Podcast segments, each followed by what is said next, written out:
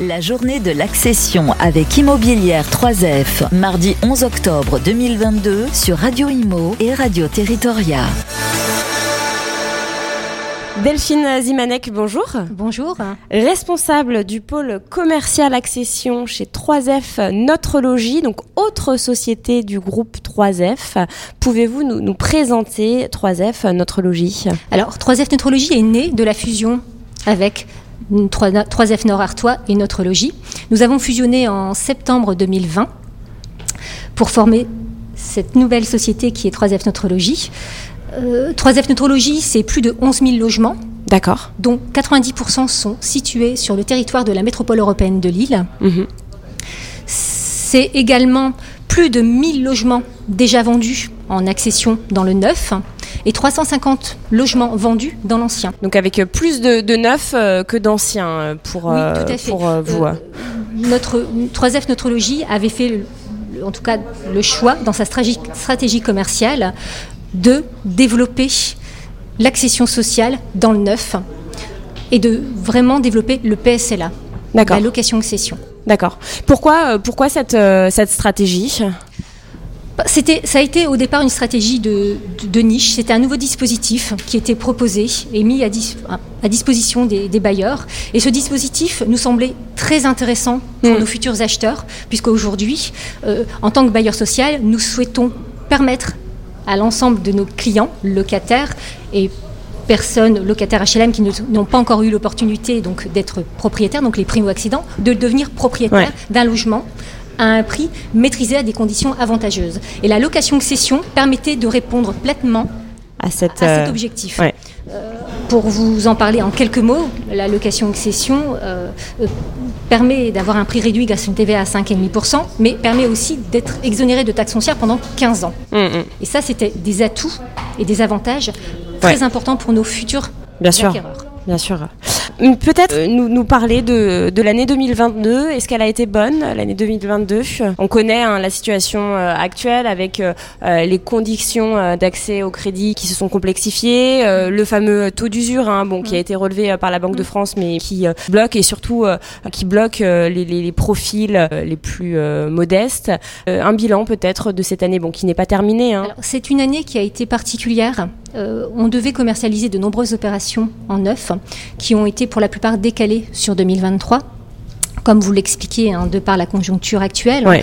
des coûts de construction plus élevés, donc euh, des, des- voilà, des, des retours d'appels d'offres infructueux qui ont fait aujourd'hui et repousser ces commercialisations. Alors juste les coûts de construction, c'est par rapport à, à quoi? Au délai d'approvisionnement, à ce qui se passe avec la guerre en, Ukraine, fait, euh, hein, aussi c'est- les, le confine- les confinements qui ont bloqué. fait. Il y euh, a le confinement, ouais. il y a également le contexte géopolitique, hein, Mm, mm. euh, la guerre en Ukraine, qui forcément vient nous impacter euh, dans Mm. notre quotidien. Euh, ça, c'est inévitable et je pense que voilà, tous les acteurs de l'immobilier ont été impactés Bien. Par, euh, ce- par- par ce point. Du coup, ouais, Sur les opérations en cours, on a continué à vendre, on arrive à capter euh, les clients, on arrive effectivement à, à, voilà, à- à vendre nos produits puisqu'on est sur des prix qui sont bien en dessous des prix du marché. Mm, mm. Donc aujourd'hui, notre cible de clientèle sont les primo-accédants et les clients Action Logement. Et à travers nos dispositifs et nos programmes qui sont situés sur des secteurs de qualité, sur des sites en zone tendue, attirent aussi beaucoup Ouais. les, les clients. Donc on a cette chance euh, également. Il y a une, une forte demande en tout cas Oui, euh, tout à fait. pour, pour ces produits. Tout à fait. Sur, donc, sur le neuf, voilà, c'est une année qui sera, je dirais, peut-être un peu moins performante que les autres, Mais de raisonnable. par le décalage des opérations, mais qui est une bonne année quand même. La vente de patrimoine sera une meilleure année, puisque là, effectivement, on a malgré tout, malgré la conjoncture, réussi à, voilà, à vendre de nombreux logements, même si on a été impacté par le taux d'usure également, hein, puisque ben, de nombreux dossiers, que ce soit sûr. dans le neuf ou dans la- dans l'ancien, ont, ont été refusés Mm. euh, et se sont vus malheureusement dans la non-possibilité de pouvoir se porter acquéreur de ces logements. Mm. Euh, Qu'est-ce que vous envisagez pour euh, l'année 2023 À quel niveau Bah, justement, au niveau de ces ventes, est-ce que vous, vous attendez à un ralentissement?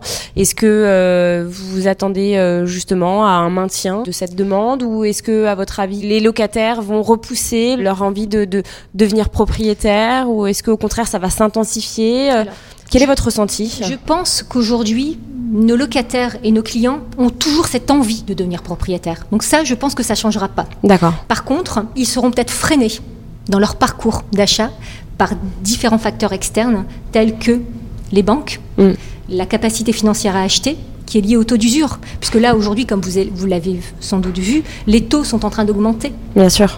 Donc les taux vont encore augmenter le mois prochain. Donc on va, une fois de plus, se retrouver en difficulté par rapport au taux d'usure qui, est, qui a été fixé actuellement. Donc ça, c'est des difficultés qui vont, qui, auxquelles on va devoir faire face. Les critères aussi des banques évoluent de plus en plus chaque année et sont de plus en plus stricts. Un client qui n'a pas d'apport, euh, euh, qui n'a pas un CDI de plus d'un an, dans certaines banques, ne peut pas avoir un financement. Oui, c'est de plus en plus compliqué. compliqué. Euh. Aujourd'hui, l'achat devient compliqué pour les jeunes, pour les primo-accédants. On a de la chance de pouvoir faire bénéficier à nos clients des aides Action Logement. Bien sûr. Avec la prime accession, le prêt accession. Mm. Toutes ces aides-là vraiment sont des leviers pour nos clients pour pouvoir les aider à devenir propriétaires. Hmm. C'est vrai que, vous l'avez dit, hein, les, primo-accidents sont les premiers, les premiers euh, impactés hein, par euh, ces refus de prêt. Hein. Euh, une demande sur deux euh, euh, au mois de septembre euh, était refusée et parmi elles, il y avait 60 à 75 de, de primo-accédants. Donc c'est une, une, part non négligeable. Peut-être un petit mot, Delphine, pour finir sur cette journée de l'accession. Qu'est-ce que vous en pensez? Est-ce que la matinée s'est bien déroulée pour vous? Oui, tout à fait. Je trouve que cette journée, elle est, elle est exceptionnelle puisqu'elle nous permet, donc, comme vous le disiez, avec le confinement, euh, la plupart des réunions qu'on a pu faire euh, avec les autres filiales pour se connaître, pour se, enfin, pour, travailler, étaient en, visioconférence. Là, aujourd'hui, c'est l'opportunité de pouvoir nous rencontrer, d'échanger, de créer du lien de partager aussi sur nos expériences et puis de, travailler collectivement sur des sujets qui, nous concernent tous, euh, sur finalement le logement de demain, comment il va évoluer, sur nos clients, sur euh, le marketing, on l'a vu tout à l'heure aussi, mais sur euh, le, web marketing. Euh, voilà, tous des, outils qui vont nous permettre de pouvoir développer justement cette activité qui est en plein développement. C'est vrai. Eh bien, merci infiniment, Delphine. Merci beaucoup. La journée de l'accession avec Immobilière 3F, mardi 11 octobre 2022 sur Radio Imo et Radio Territoria.